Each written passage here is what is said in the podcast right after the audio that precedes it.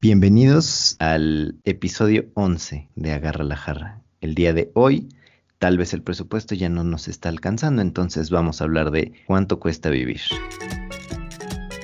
Ponerle mayonesa McCormick. Por- Ay, perdón, Hellmann's, Hellmann's, Hellmann's, Hellmann's. Y además de darle... Yo quiero tener un millón y así más fuerte poder cantar. Con ustedes, Furbilicious. Hola, un placer que, que ya vamos más allá de la mitad de la pandemia, quiero pensar. Y creo que hoy, como dice esa parte musical que escuchamos, yo quisiera tener un millón de amigos y fue muy visionario lo que dijo el señor eh, Roberto Carlos o entonó Roberto Carlos, porque realmente tener un millón de amigos significa un millón de oportunidades para poder alargar o para poder mostrar eh, pues es una oportunidad para vender, para sinceramente, y más ahorita que la pandemia nos enseñó a que tu primer frente, que son tus amigos y familiares, van a ser tus primeros clientes. ¿Te imaginas tener un millón de amigos? Yo creo que fue un visionario eh, Roberto Carlos, pero el día de hoy como no queremos hablar na- únicamente de canciones y lo que pudieron haber tenido como oportunidad, eh, tenemos como invitado a un amigo de César. Él es economista con posgrado en finanzas y una maestría en banca y mercados financieros. Actualmente colabora con uno de los, de los grupos financieros más grandes y me atrevo a decir el más fuerte de México, si no me equivoco. Eh, fue consultor de compañías multinacionales, parte de estas grandes Big Four, una que, que lleva un poco la palabra P, la palabra W y la palabra C, si no me equivoco. Pero bueno, eso es lo que define, lo que dice su currículum. Juan Antonio Ortega, esto es lo que trabajas y tu trayectoria. Pero yo soy de la idea que no nos define en qué trabajamos, sino quiénes somos. ¿Quién eres Juan Antonio Ortega? ¿Qué haces aquí y de qué nos vas a hablar? Hola, ¿qué tal? Eh, Furby César, pues mucho gusto estar aquí acompañándolos en este eh, onceavo episodio. Me encanta que hayan superado el presupuesto de 10 episodios que, que mencionaba en el podcast anterior y pues muy agradecido de, tener la oportunidad de, ser parte de este episodio 10 más 1. Gracias Furby por la, presentación. Coincido, más que lo que diga tu, tu currículum, se trata de, de lo que uno hace día a día y así semana a semana, mes a mes, año a año, ¿no? Yo pues, soy un economista financiero que, que le, apasiona, que le apasiona todo este tema de, de las finanzas, de las inversiones y de la economía, porque yo soy de los que piensa que todo lo que pasa en este contexto económico o geoeconómico impacta hasta el individuo más aislado que pueda haber en el planeta, porque de alguna forma todo está conectado ya, ya en este siglo XXI y pues un claro ejemplo es lo que estamos viviendo en esta pandemia, ¿no? Entonces soy alguien muy, muy interesado en lo que pasa en niveles económicos, que siempre influye, por supuesto, en, en todos los sectores, en, en todas las eh, civilizaciones y en la sociedad, de tal manera que poder aterrizar todas estas situaciones para eh, encaminarse a lo que uno hace y construir su propio futuro con base en todos estos contextos. Básicamente hoy vamos a aprender a cómo no morirnos pobres o más bien cómo no vivir pobres. Y este es nuestro Dish Just In. That's what she said. Justamente lo que lo que dice el título sí nos, nos alarma bastante porque lo, co- lo comentábamos hace dos segundos con, con el querido Furby. ¿Cuánto cuesta vivir? O sea, ¿qué cosas tenemos que sacrificar para poder vivir? ¿El dinero verdaderamente es la felicidad o no? ¿Cómo demonios le podemos hacer para no rentar toda nuestra vida? ¿Qué, demonios hacemos? Esto, esto lo quiero poner como sobre la mesa. Se dice mucho con las personas que estemos como en la edad de los 30, 30 y algo de edad, que poco a poco, más allá de la renta y de los servicios que ya to- es bien sabido que, que pagamos, la verdad es que llegar a una etapa adulta, como lo platicamos hace unos episodios, creo que me parece que el número 3, eh, empezar a considerar ciertos gastos que tenemos que hacer es aprender a madurar y a ser adultos. Pero me- me- quiero empezar con esta premisa y a ver qué les parece.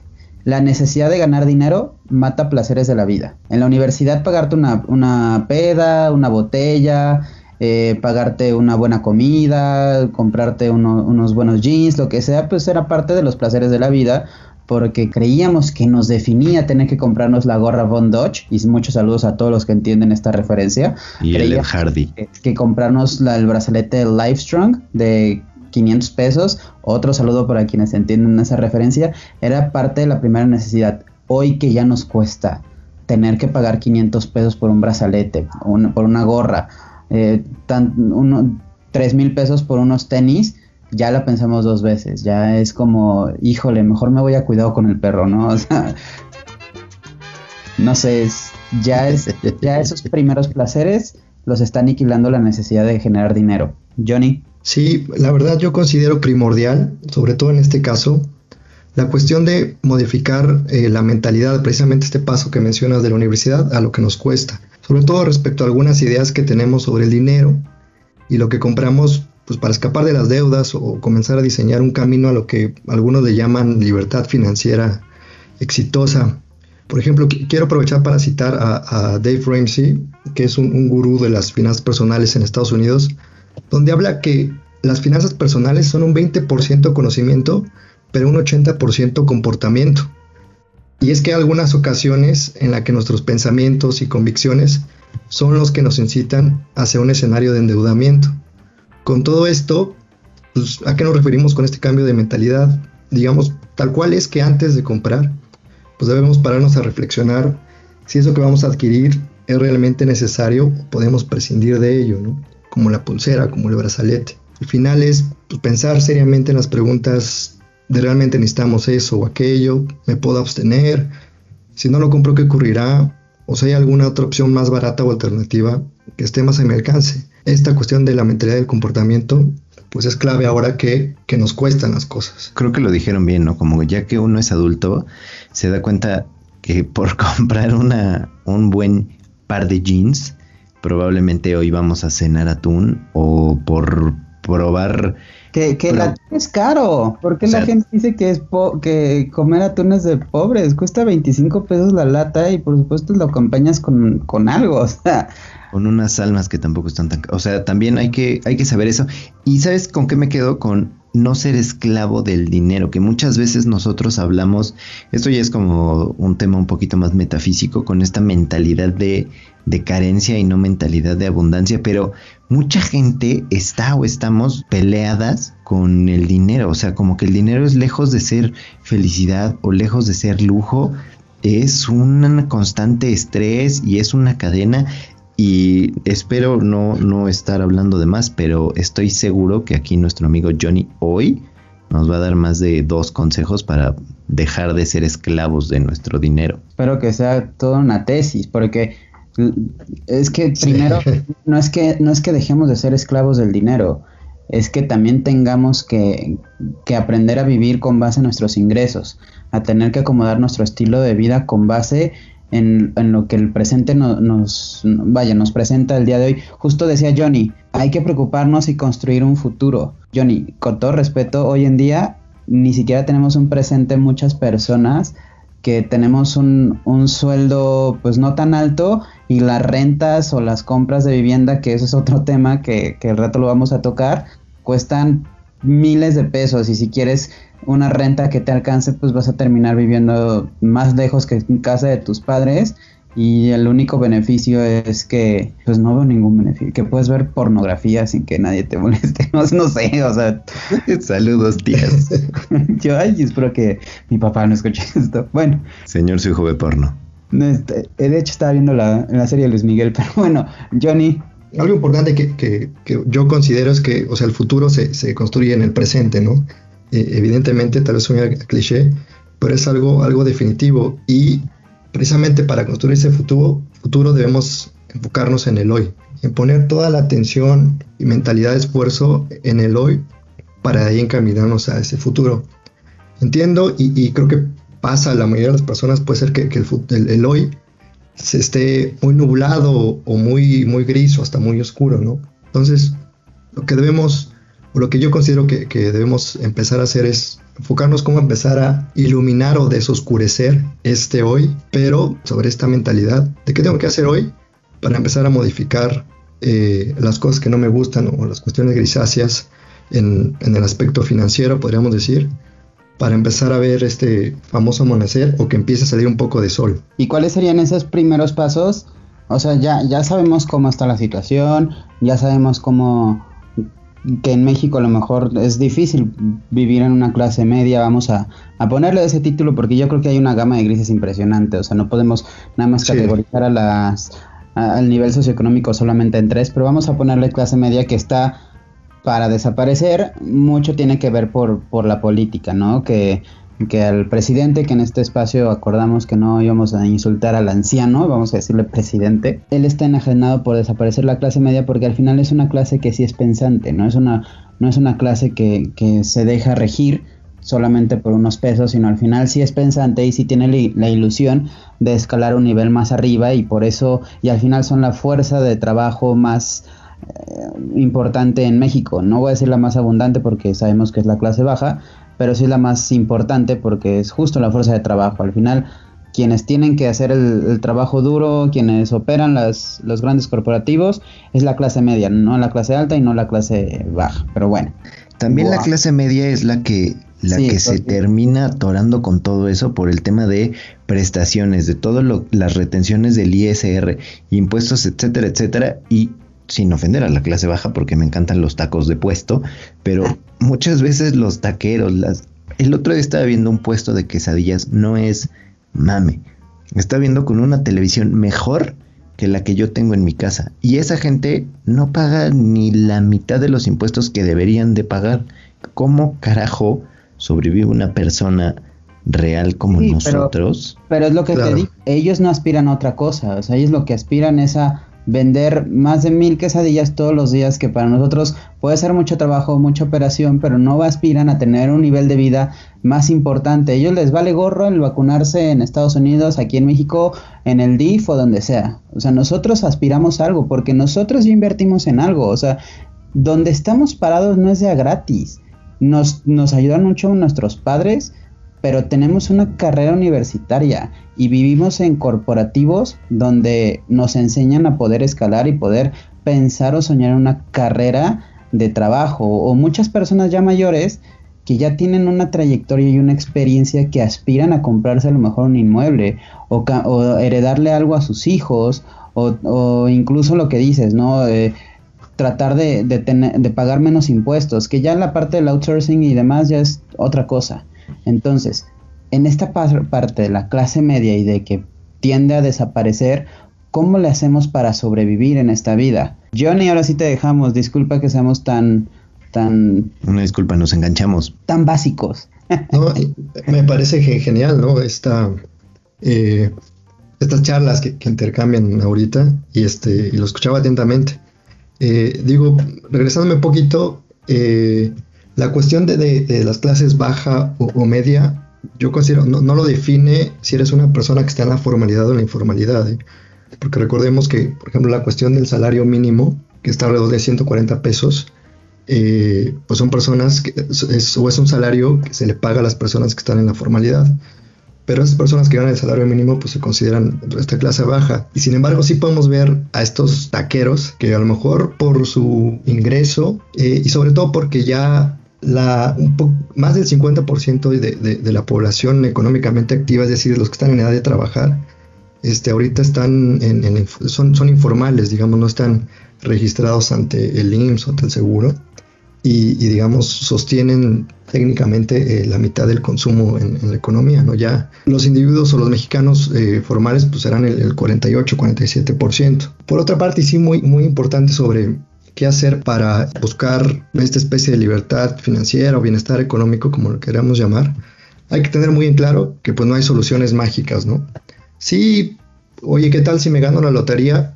Este amigo, la lotería uno en millones es la probabilidad para, para ganarla, ¿no? y este, aparte, aún así, fíjense, quienes ganan la lotería, la, mayoría de las personas, si está estudiado, que en un lapso de 3 a 5 años, pues la gente pierde esa fortuna, ¿eh? ¿Por qué? Por esta cuestión de esta educación financiera que, a veces no, tenemos en la mayoría de la población e incluso en, el mundo. La verdad, eh, también una de las partes, eh, yo creo que relevantes en cuestión de si tengo mucho dinero o poco, yo no, no creo que se trate solamente de, no, pues es que gano tanto o es que siempre me falta ganar más. Se trata de cómo administrar lo que entra y lo que sale, como, como mencionábamos un poquito al principio, el ingreso y, y el gasto. Entonces, como un panorama inicial o este saque del hoy es, considero que lo que se tiene que hacer primero es saber administrar tu lana. ¿Qué es saber administrar tu lana? Es que hoy conozca la situación financiera que tengo, esté, esté en clase baja, en clase media, gane tanto, gane X o Y, es saber hoy cuánto gano y cuánto gasto, porque nos podía sorprender, pero a veces hay gente que no sabe exactamente cuánto, cuánto gana. Ven a lo mejor su, recibo eh, de nómina, pero no considera los impuestos o a lo mejor que, les llega alguna que otra prima o etcétera. Y las personas que tienen un negocio, pues a veces no tienen muy de la mano cuánto es el ingreso eh, neto que tienen, ¿no? Después de, los costos eh, que tienen en, el negocio, como, como, el taquero, sí está bien todos los tacos que vende, pero pues, a lo mejor no tiene identificado cuánto está gastando en su puesto. Entonces, muy importante esa situación financiera actual. Posteriormente, ya, ya teniendo esto, hay que tener una planeación de metas y objetivos económicos, que es lo que decía Furby, esta clase media, cómo salir o cómo ir más allá.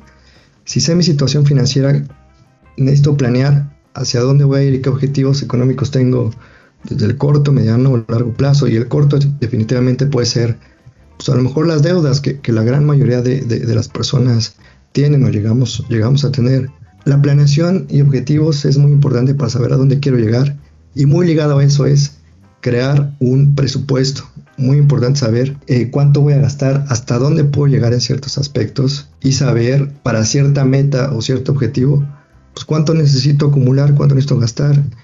Este presupuesto se necesita ver si cuánto necesito abonar a las deudas.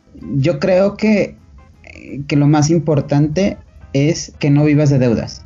Que justo, o sea, a lo mejor si tienes metas, a lo mejor si piensas que, te quieres comprar una propiedad, lo que sea, pero si ahorita no te alcanza, no te endeudes, porque entonces vas a empezar a aplazar esos objetivos. El problema es que muchos jóvenes o muchas personas como nosotros, excepto César, porque César es perfecto, según él, muchos de nosotros veces. queremos la remuneración, queremos la recompensa, los premios y no estamos pensando en el proceso de cómo ganármelo. O sea, que queremos ya esa prenda o queremos ya ese electrodoméstico o ese eh, dispositivo, pero no pensamos cómo lo vamos a hacer para comprarnos un air fryer de 5 mil pesos y que realmente no tengamos que dejar de pagar algo o tengamos que endeudarnos, por ejemplo, el PlayStation 5. Para muchos quieren el PlayStation 5 simplemente porque está en el mercado y porque obviamente vende una necesidad inmediata más no una solución. Si tu, si tu solución es matar el ocio en un videojuego de, última categoría, pero no te funciona, pues a lo mejor puedes meterte en internet, en tu computadora, porque estoy hablándole a las personas que por lo menos tienen un poder adquisitivo que no es muy bajo. O sea, creo que hay que definir realmente qué es lo que estamos haciendo ahora, para qué nos alcanza y en vez de pensar que invertir en .0005 de Bitcoin o pensar en invertir en, en la bolsa de Nueva York y en, una acción pedorra o lo que sea, ¿por qué no mejor invertimos en algo que realmente nos pueda ayudar a satisfacer una necesidad que realmente cumpla a corto plazo y que, y que a lo mejor el día de mañana podamos reemplazarlo con algo más cuando ya tengamos más poder adquisitivo. O sea, creo que corremos antes de caminar. ¿cuándo diablos es el mejor momento si todo se te va en deudas? ¿No? Que era lo que decíamos, ¿no? ¿Qué tan buenos son los meses sin intereses, por ejemplo? Ahora estaba platicando con un amigo sobre los seguros. Güey, casi nadie tiene seguros de vida porque justamente como que dicen, es, es un gasto.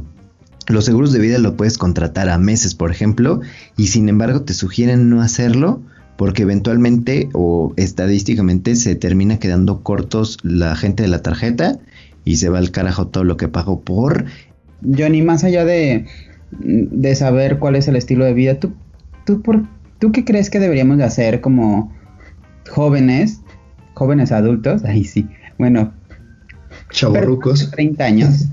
Que tengamos que, que, entender ahorita que estamos viviendo una etapa con tantas tentaciones de, de, comprar y pagar y, y métete este curso y métete a este a esta experiencia y, ahorita gasta, porque ese es otro tema, ¿no? Gasta ahorita en viajar porque lo único que te vas a llevar de esta vida es son los recuerdos y dices, pues sí, güey, pues también me gusta comer, o sea, pues también me gusta salir este, a un buen restaurante, pues no todo es viajar y, viajar. Sí, esas gratificaciones instantáneas. o sea, te vas de viaje a, mil lados, pero en todos duermes en, la estación del tren, papito, entonces, pues, pues no, o sea, si te gusta, pues qué chido, pero no creo que sea una elección que tú hagas, si solamente es porque quieres ver atardeceres, güey, en México también atardece y se ve súper bonito.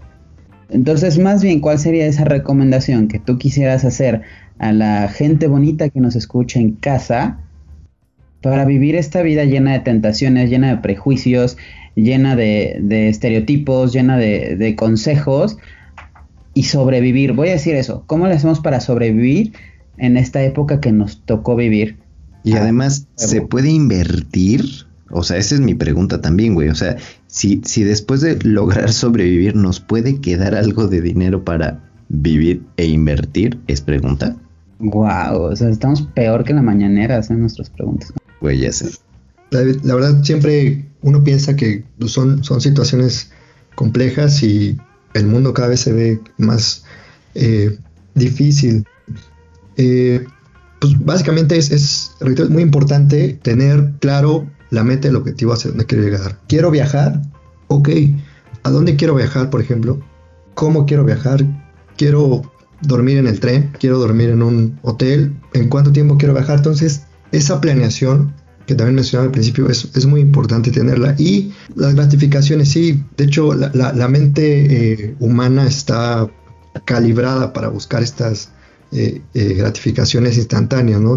Lo que por eso es muy importante que ahora tengamos en claro esta planeación y estas metas para saber dónde ir. Si nosotros conocemos cómo estamos financieramente, podemos empezar a planear hacia dónde vamos a ir. Y esto, para aterrizar un poco, tiene que ver, por ejemplo, para las personas que, que quieren hacer una dieta, hacer ejercicio. ¿Por qué? Porque a lo mejor quieren tener un cuerpo atlético o simplemente quieren tener, llegar a su peso ideal. Lo que normalmente uno hace o debe hacer, pues es conocer cuál es tu peso actual, qué porcentaje de grasa tienes, qué porcentaje de músculo tienes.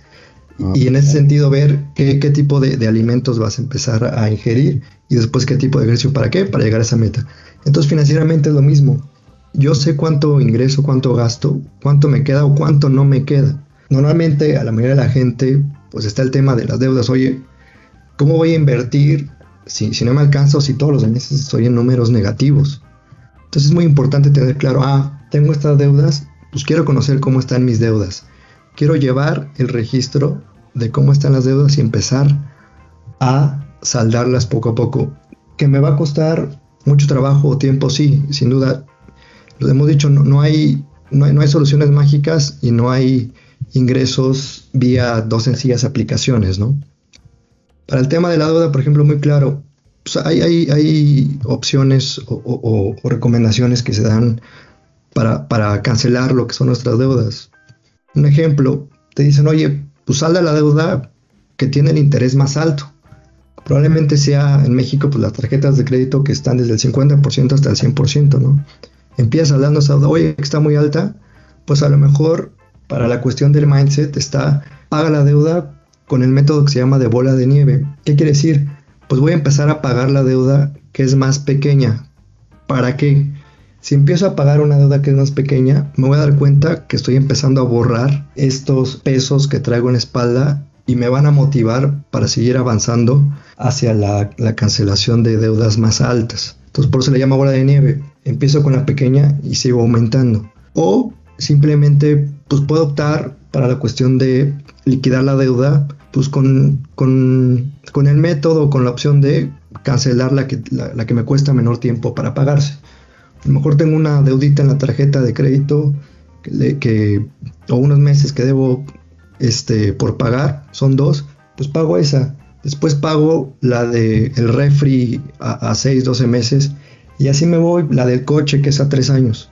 Entonces, pues podríamos encontrar estos, estos tipos de opciones para cancelar estas deudas, que es algo muy común entre nosotros y que es algo que nos mantiene en situaciones difíciles. Digamos, para recapitular nada más rápido es o cancelo primero la del interés más alto, o me voy para cancelar la que tiene un monto más pequeño, o me voy por empezar a cancelar la que tiene el menor tiempo para pagarse y así motivarme a eliminar eh, las cargas que ya traigo, pero siempre teniendo en claro, eh, digamos, en la mano derecha, a lo mejor el, la, meta, el objetivo que quiero lograr, y por otra parte, ya me conozco internamente, ya sé pues, que, recordando lo de, lo de, la dieta o el nutriólogo, qué alimentos puedo comer.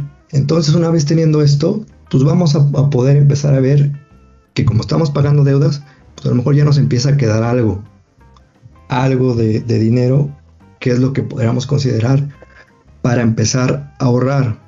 Ahora bien, siempre, siempre importante, antes de, pensar en, invertir o no en, cosas raras o en cosas que la gente eh, pueda invertir tranquilamente, es muy importante que tengamos lo que se llama el famoso fondo de emergencia. ¿Por qué? Porque tenemos que tener a la mano un, fondito, un dinero, un ahorro que me permita cubrir de 3 a 6 meses, por decir algo común. ¿Para qué? Precisamente para las emergencias. Siempre y cuando eh, no, no, nos quite eh, ingreso, no nos quite recursos para pagar esas deudas altas que nos están consumiendo con, los intereses básicamente existen los gastos hormiga en, en cuestión de tarjetas de crédito. Y bueno, supongo que los gastos hormiga también son una mentada de madre para la economía normal, ¿no? O sea, para, para nosotros, que era lo que comentábamos en el, en el episodio pasado, que muchas veces son, son esas pequeñas grandes fugas, ¿no? Los gustitos de me tomo un café cada que salgo o me tomo un café cada semana que la neta puedo no necesitar, ¿no? Pero realmente esperamos tener una vida donde tengamos que cuidar el no podernos comprar el café que nos gusta de Starbucks todos los días simplemente por ser gasto hormiga. No sé ustedes, pero yo sí aspiro. A lo mejor ahorita podría decir, bueno, ok, no es necesario, y justo lo que hablaba, ¿no? De la necesidad inmediata. Pero yo creo que sí podríamos aspirar y justo lo que lo que decía Johnny, ¿no? Marcar un plan, un presupuesto, saber en dónde estamos para que el día de mañana esos gastos hormiga, esas necesidades nos la podamos dar sin ningún atropello y sin ningún tipo de, presión sobre nosotros mismos. A lo mejor ahorita sí, no nos vamos a comprar ropa en lo que sea, ¿no? El nuevo jersey de no sé quién. Pero a lo mejor sí, para, si nuestro objetivo es rentar un, buen departamento, una buena casa o algo así, mejor destinamos ese dinero para esas cosas. Pero no, no pensar en un escenario donde no podamos comprar nuestra nuestro café, nuestra comida diario, porque ya representa una fuga de dinero, ¿o sí? Sí, yo creo que es importante aclarar que eh, hay que saber disfrutar de las cosas y de la vida, por lo que disfrutar de tu café favorito, y yo soy muy, muy fan de eso, y pagar por él todas las mañanas es algo válido de hacer. Digo, así como las compras de cosas que nos complacen mucho. Sin embargo, cuando nos encontramos en una situación de endeudamiento alto o en un contexto de deuda constante, hay que ser, o es muy importante ser sensatos, ¿no? Así que si tenemos muchas deudas y vemos que no podemos pagarlas, pues hagamos una lista de todos los gastos silenciosos y empecemos a eliminarlos. El dinero que ya no empleemos en gasto hormiga lo podremos utilizar para avanzar en ese pago de las deudas y salir de ellas lo antes posible es muy importante ser, ser, congruente, sin embargo, pues soy pro de que pues, hay que disfrutar de las cosas que nos gustan y que de verdad, de verdad nos complace. Está, está muy cool la analogía de la dieta, ¿no? O sea, lo que dices, que, que, qué cosas te hacen daño, qué cosas sí puedes, qué cosas podrías o no deberías excederte. Creo que está muy, muy bonitamente aterrizada esa analogía de, la dieta. Y también me quedé con eso de las metas, o sea, creo que sí va muy de la mano, como lo has estado describiendo, el qué carajo quieres de tu vida, como para saber qué carajo vas a hacer, por lo menos económicamente, ¿no? Exactamente. Es muy importante tener ese plan. ¿Qué, quiero? ¿Un, ¿Un, auto? ¿Un auto nuevo? ¿Un auto seminuevo? Lo que tengo que hacer es cuánto cuestan esos autos, cómo están las tasas de interés que existen para comprar crédito a esos autos, o qué quiero, las vacaciones, ah, pues a dónde quiero ir, cuándo quiero ir, cómo están los precios, y ya teniendo ese número aproximado en, dentro de ese presupuesto, pues puedes empezar a planear. Y suena, siempre suena muy tedioso de que, ay, quiero poner a hacer números. Este, no, hay que hacer un Excel este, con tablas dinámicas, uno puede hacerlo en una hoja, papel y lápiz y empezar a hacer los números eh, sin problema. incluso hay hasta aplicaciones que te ayuden con tus gastos, pero es muy importante tenerlo muy claro porque si uno se avienta de pronto, ah, 12 meses el, vuelo, el paquete y me voy, pero no veo cómo estoy o, lo que tengo, pues nos, puede ir mal y, ahí es cuando empezamos con estos eh, círculos viciosos. Y en ese sentido, pues como estamos en estos círculos viciosos, no podemos invertir, no podemos hacer crecer nuestro dinero paralelamente. Y, nada más mencionaba, por ejemplo, recordaba ahorita que hablaban eh, del café, pues yo recordé su episodio 10, eh, que, creo que le preguntaron a Dani qué es lo que más gasta y ella creo que mencionó precisamente en café y comida. Yo creo que si es algo que ella o que alguien disfruta, no es válido siempre y cuando, pues a lo mejor no nos estemos, como decía, comprando ese café de, 60, 70 pesos, pero pues tengo dos tarjetas eh, en números rojos y tengo un crédito de auto. Entonces, mucho esa congruencia con esa planeación. Saludos, Dani. Sabemos que tú no eres así. Sí, un saludo para Dani Fernández. Eh, ¿Te parece que vamos a un corte comercial? Soy el camaleón de oro. ¿Trae una identificación oficial? Pero si todo el mundo me conoce, ¿que no? ¡Camaleón! ¿Le puedo hacer una camaleonina? Si vas a realizar algún trámite en el módulo del IFE, lleva una identificación oficial y un comprobante de domicilio desde tu primera visita. Al identificarte, vive la democracia. Pues regresamos a esta linda sección de Out of Context.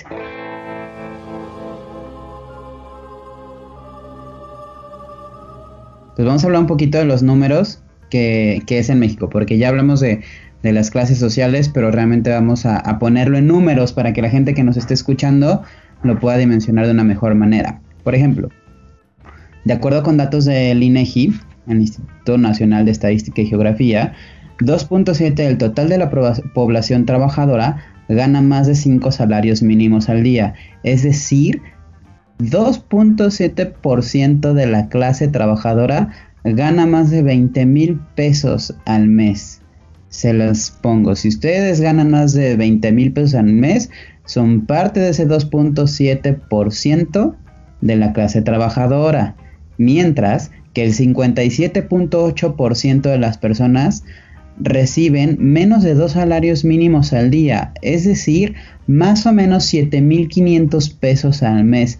7.500 pesos al mes. Imagínense sus gastos, trátenos de, acomodar en ese presupuesto. Mucho se ha hablado que el COVID-19, la pandemia dejó eh, casi 647 mil eh, desempleos en todo el año pasado y bueno, ahora con la ley outsourcing les anticipo que tiene que ver también con que como va a desaparecer el outsourcing y se van a empezar a promover los trabajos por nómina, entonces se van a crear muchos empleos formales y el presidente, el anciano, el presidente va a decir que ya se crean muchos empleos. No les hagan caso a esos datos que él tiene. Finalmente, un último dato, me gustaría decir que el 51% de los millennials en México que nacieron entre 1980 y 1995 ganan hasta casi 8 mil pesos al mes y solo el 4% recibe más de 14 mil pesos mensuales. Imagínense las rentas. ¿Cómo, cómo por qué sigue existiendo el negocio inmobiliario de las rentas y las ventas de casas con tan pocos salarios? ¿Cuál es, tu, respuesta, Johnny? Eh, un sector inmobiliario que, valga la, redundancia, eh, está creciendo y ahorita está en un boom de demanda, digo de oferta, perdón, bastante alto, cada vez cuesta más. Y creo que por eso vemos en, muchos lados eh, como en algunos departamentos o casas pues viven 3, 4, 5, 6 personas. Yo creo que se da mucho eh, también por esta parte, no sé si llamarle o, ser la parte de la gratificación, pero esa inquietud que, tenemos las personas, los seres humanos, pues decir, ah, pues mira, este, ya estoy en este nuevo departamento, en esta nueva casa, e, en este nuevo lugar, eh, pero sin tomar en cuenta, pues, cómo, cómo le voy a pagar, ¿no? ¿Cómo voy a pagar esta, esta nueva renta, esta casa, que me consume gran porcentaje de mi ingreso? ¿Por qué? Porque no, no tuve precisamente esa planeación para, para verificar, pues si estaba listo para moverme a un lugar que me costaba tanta renta. No, no, no tuve esa, planeación, pero pues va muy de la mano, insisto, de, estas ganas de, decirle al, mundo oye, pues ya estoy viviendo en este lado o, o ya soy, entre comillas, independiente de este otro lado, eh, pues quiero, quiero enseñárselos, ¿no? Si tú, amigo que me estás escuchando, has hecho esto, por favor no seas así. Analiza tus recursos y después dime por favor en dónde vives. Muchas gracias, amigo que me estás escuchando. Y otra cosa, deja dejarte influir tanto por las redes sociales y por el estereotipo de vida que otras personas muestran, porque la mayoría del contenido de redes sociales es mentira. Entonces deja de aspirar a algo que ahorita no tienes y que crees que lo puedes tener sin pensar en el proceso de obtenerlo. Eh, Johnny, rápidamente, ¿cuáles son los principales errores que los mexicanos cometemos en cuanto a finanzas personales? De los más comunes y que hasta cercanos te cuentan es, decíamos, pagar todo a meses sin intereses. Hay gente, desafortunadamente, mexicanos, que hasta el súper lo llegan a pagar a meses sin intereses. Que a lo mejor porque tenía bonificación en no sé qué tienda, pero eso de pagar a meses sin intereses todo es algo eh, un error bastante grave, sobre todo si pagas algo que vas a consumir en cuestión de días o semanas. Considéralo para aspectos que te van a generar valor, tal vez la, lavadora o alguna cuestión así valga la pena, pero esta cuestión de los meses de intereses es, uff, la verdad, bastante, bastante dura. Otra de las cuestiones es que pues, la gente, en cuanto recibe dinero, no, no separa un porcentaje para, para el ahorro, para la inversión. Eso que decíamos, no tiene su fondo de emergencia. Llega alguna situación y pues tengo que ir a tarjeta o pedir préstamo. Error no tener el fondo de emergencia eh, listo. También el otro error, pues no separar un 5, un 10%, un 15%, dependiendo evidentemente de la situación, para el ahorro. Y lo puedes considerar dentro de tu planeación, a lo mejor como un gasto, entre comillas, mensual, de que ah, ya este 10% de mi ingreso se va a ir a esta cuentita o a tal lugar para ahorrarse. Simplemente a lo mejor, ah, pues tenemos este ingreso que vemos, ah, pues me voy a ir ya siempre a, al cine VIP, cuando había cines, o me voy a ir este, a comer a este restaurante y voy a invitar a todo mundo. ¿no? Entonces, es otro de los, de los errores que, que, la verdad debemos enmendar o debemos corregir. Ya debe ser parte de, nuestro, de nuestra mentalidad, separar esta parte, tanto al fondo de emergencia como tanto una cuestión del ahorro. Y a lo mejor más adelante platicaré la cuestión de, de la inversión. Y también este, cuando pedimos un, crédito que sí se considera necesario, pues a veces, pues como ya estamos en, cierto banco, nos cuesta investigarle un poquito más y comparar cómo están las tasas del mercado, qué me ofrece a lo mejor una mejor eh, condición, una, mejor tasa, este, un mejor plazo, de acuerdo a mi situación, para poder pedir prestado a unos niveles que pues me convenga. Y luego, pues a veces no sabemos que la cuestión del buro de crédito, que es el buro es eh, esta institución donde te colocan un, ranking para ver qué tan buen pagador eres o qué tan mal pagador eres. No, no tenemos la, el hábito de consultarlo pues, para ver cómo estamos, ¿no? A lo mejor nosotros pensamos que somos buenos pagadores, pero nos damos cuenta que en el buro pues sí tenemos ahí un, tache porque nos, nos, tardamos en pagar nuestro, nuestro plan celular, que valga la, la pena mencionar el plan de que pagas en tu teléfono se reporta a Buro de Crédito. Buro de crédito que por cierto, si lo consultamos una vez al año es totalmente gratis. ¿eh? Pueden consultar burodecredito.com.mx y ahí sin problema podemos ver eh, cómo andamos y, cómo estamos, así como qué instituciones nos, nos revisan. Bastantes, bastantes datos interesantes y creo que sobre todo consejos que la neta sí nos vamos a quedar en...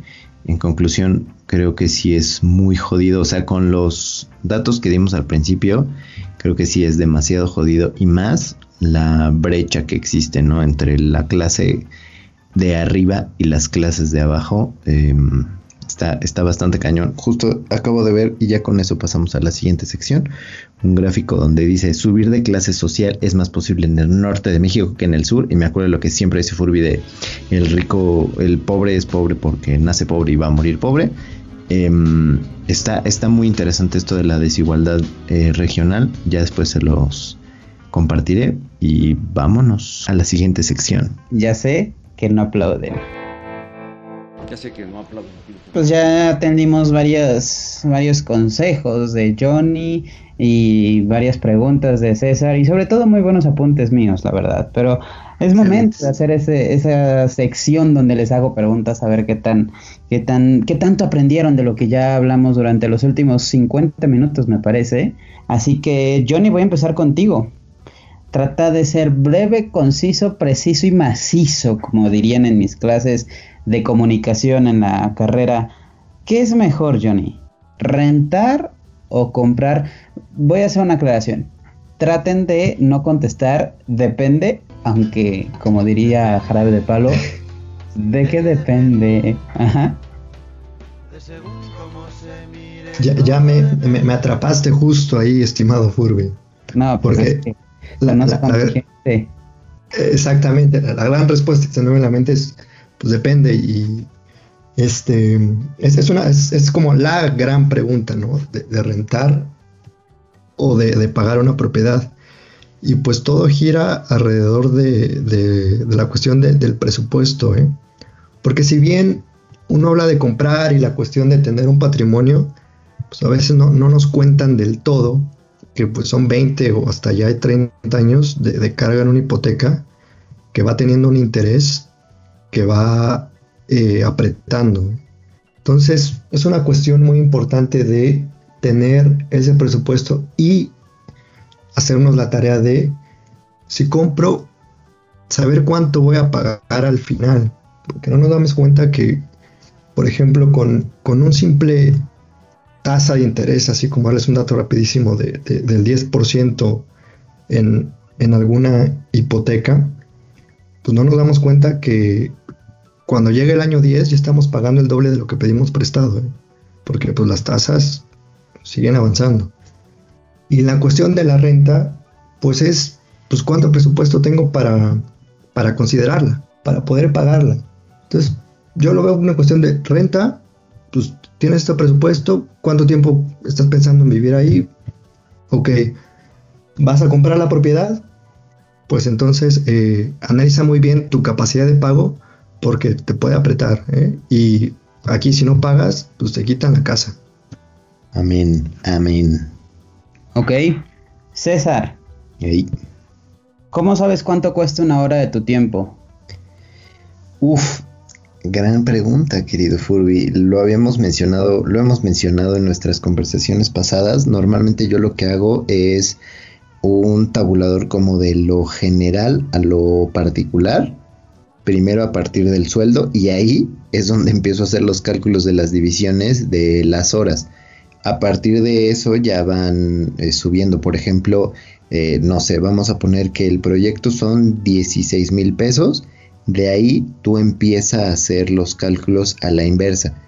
Por ejemplo, le vas a invertir tantas horas a la semana, por lo tanto en un mes te salen estos 16 mil, ahí vas haciendo las matemáticas y conforme debería de pasar y evolucionar tu trabajo, esas horas deberían de subir, por lo tanto tu, entre comillas, mensualidad debe de subir.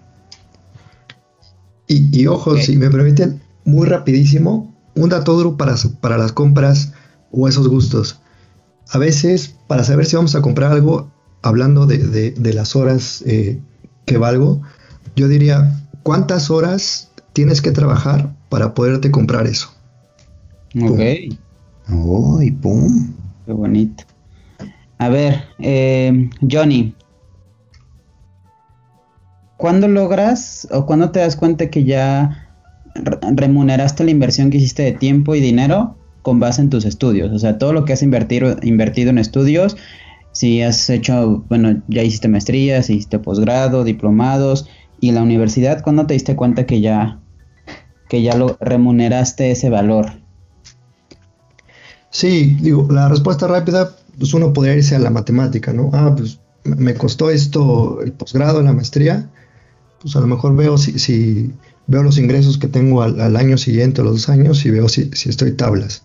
Esa es una, pero creo que también es un poco integral eh, el conocerlo, porque creo que se va haciendo una especie de, bola de nieve en el que estás canjeando este tipo de inversiones. ¿Por qué? A lo mejor en la maestría pues, conoces gente y esa gente te lleva a poder este, hacer este networking para eh, generar eh, negocios, cerrar este, aspectos, ventas, que de cualquier manera, si a lo mejor no, hubieras eh, ido por ese camino, no se hubieran cerrado y no se hubieran acumulado en, este tipo de ingreso. Sin embargo, tienes que ver este panorama de a qué te va llevando y ese valor agregado que, puedes ir sacando de la universidad o, de algún posgrado que hagas eh, para capitalizarlo eh, de buena manera en, tu trabajo o en tu negocio. Simplemente aplicar lo que aprendes en lo que haces es, yo le llamo es empezar de facturar, papá. Empezar a, aprendes, factura. Yo le llamo aprendes a, a, patear un balón, pues hay que aplicarlo en la cancha, ¿no? Toma la analogías. Gol del PSG. César. ¿Qué pasó? César. Dime. ¿Qué consejo te darías cuando recién te graduaste de la carrera? Trabaja. Así, trabaja, busca trabajo, güey. De las muy pocas cosas que, pues ya no me arrepiento porque lo pagué con creces, pero de las pocas cosas de las que me arrepentí era precisamente echar tanto la hueva con respecto al trabajo y confiarme tanto. Sí sería como, no te confíes, semejante huevón, trabaja.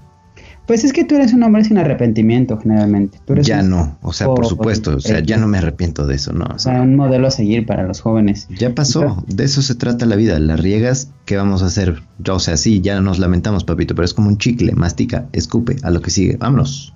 Claro. Johnny, ¿cuándo dejas de invertir tu tiempo en algo y se convierte en una pérdida de tiempo? Uno lo tiene que ver si, está empezando a, a facturarse y es un poco la relación como, como en una empresa, ¿no? Este, hoy estás empezando a maquilar algo, es decir, estás empezando a invertir tiempo en algo y eso que estás maquilando eh, no se está reflejando en algún producto que está tomando forma, ¿sabes qué? Bastionado, ¿no? O, o, o, dale, dale cuello y muévete a lo que sigue. Y, no necesariamente, digamos, no quiero malinterpretarme con la cuestión de, ah, quiero ver ya resultados instantáneos, sino tú debes tener ese sentido común de darte cuenta que ya en eso que estás eh, metiéndole tiempo, pues sí te está dando algo. Porque al momento que no, no, aprendemos, no estamos aprendiendo nada, no estamos conociendo algo, no estamos eh, obteniendo ideas para aplicarlo en cierto negocio, en cierta venta, pues no, no va por ahí. O sea, el, camino uno lo tiene que ver claro, no va por ahí. Y, uno debe de, de tener esta perspectiva de que pues puede decir, oye, sabes que el camino era por aquí y, doy un paso al costado, ¿no? No, no simplemente por, por decir, este, no, no quiero dejarlo, pues voy a ir invirtiendo el tiempo hasta el final, no. Hay que movernos, hay que ver si estamos aprendiendo, si me está dejando algo, si no, cortarlo, ¿no? Sí, que era un poco, era un poco lo que decíamos en el episodio pasado, de cómo saber cuándo dejar de aferrarse, ¿no? O sea, en qué momento esto empieza a ser dañino para nosotros o la palabra favorita del podcast agarrar la jarra tóxico para nosotros. Y pues es de sabios rectificar creo que no pasa nada si no si cambiamos el rumbo y lo orientamos pues tal vez a las nuevas metas o hacia lo que se vaya enfrentando nuestra vida. Y finalmente mi, mi, querido Furby no me dejará mentir la próxima semana creo que terminamos el ciclo de las Danis y tenemos a una invitadísima que se llama Dani Orozco y vamos a hablar sobre... Vamos a hablar de el sueño de vivir en Australia. ¿Cómo no? Si usted persona que está escuchando esto no sabe o nunca soñó con vivir en Australia, no importa, póngale el nombre del país que quiera, un país primermundista. Cuando era joven se quiso ir a Estados Unidos, Australia, Inglaterra, España, donde quiera. El sueño de vivir, en Canadá, en Canadá es muy común. El sueño de vivir en este caso en Australia. Básicamente cómo ser mamá mía en la vida real.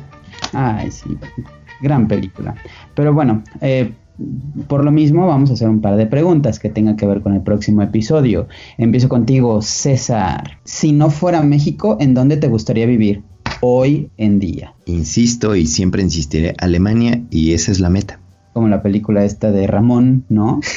Guten Tag, Ramón. Guten, Tag, César.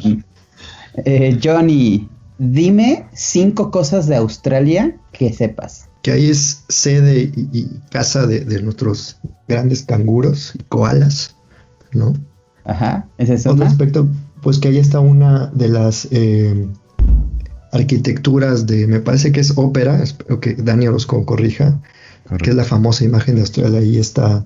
Australia sé que tiene eh, una comunidad de, de, pues de, de- de humanos eh, aislados en, en- en el centro, sobre todo en, su zona sélvica, que son, están protegidos para que eh, pues estén aislados de, la unidad y que, sigan las costumbres que, que tienen. Una especie Básicamente de, están, básicamente están aislados de la inminente invasión de los canguros que dijimos hace ratito. Exacto, estos creo que aborígenes. Cuarto, pues yo te diría que tiene uno de los eh, usos horarios más sui generis de- del mundo. Creo que todos lados son muchas horas para, para Australia en cuestión de uso horario. Creo que en México son 16. Finalmente, eh, no sé, te diría que Australia no es un continente, simplemente es el país más grande de Oceanía. Y déjame Dios. agregarte que de Australia es nuestra queridísima Kate Blanchett, Nicole Kidman, Chris Hemsworth, el famosísimo Thor, el dueño del, perdón, el dios del trueno, Claro. Hugh Jackman, yo creo que es el más eh, mejor representante de ese, de ese país que como bien dices es el más grande del continente eh, de Oceanía, De Oceanía. ¿no? pero no es el en sí el continente. Es Eh, más, te lo voy a poner así como esa analogía, creo que lo acabas de decir perfecto, mi querido Furby. En programación neurolingüística hay algo que te dicen como el, el árbol no es el bosque, es decir, lo que tú estás viendo en estos momentos no es el panorama real. Déjenme decirles, Australia no es Oceanía. No, y Exacto. Australia y vivir en Australia no está tan chido como creemos.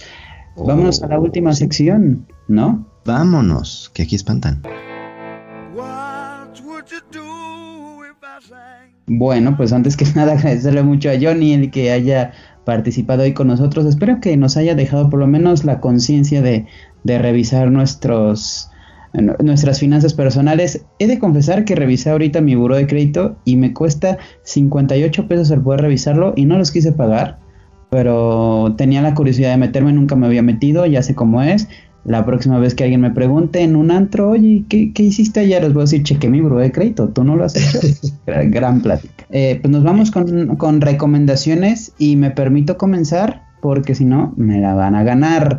Primero quiero recomendar un podcast. Este es de Maurice Dieck. Se llama Dimes y Billetes, el de los micrófonos verdes. Bueno, eso es algo que se dice mucho. Eh, creo que es un gran contenido, es un gran podcast que lo encuentran en Spotify. Muy Eh, bueno. me parece que está muy bien segmentado sobre las necesidades de cada uno y sobre todo te, te da mucha idea. Yo me preparé mucho con él, la verdad, para llegar a este episodio porque como les he dicho, trato de llegar ya listo y preparado y bueno, eh, justamente escuché el que tuvo con Roberto Martínez, cómo vivir de lo que te apasiona, y también con Diego Rosarín sobre marketing y consumo, y hablaba mucho del, del consumo. En verdad lo recomiendo, en verdad creo que sí ayuda mucho. No te va a dar la fórmula de cómo lograr un millón de pesos en un año, pero sí creo que te, te da mucho aprendizaje sobre nuestros hábitos financieros. Y, el y la siguiente recomendación es un libro que es bastante famoso y que seguramente todo el mundo han escuchado hablar de él, pero no estoy seguro que lo hayan leído, que es el famosísimo Robert Kiyosaki.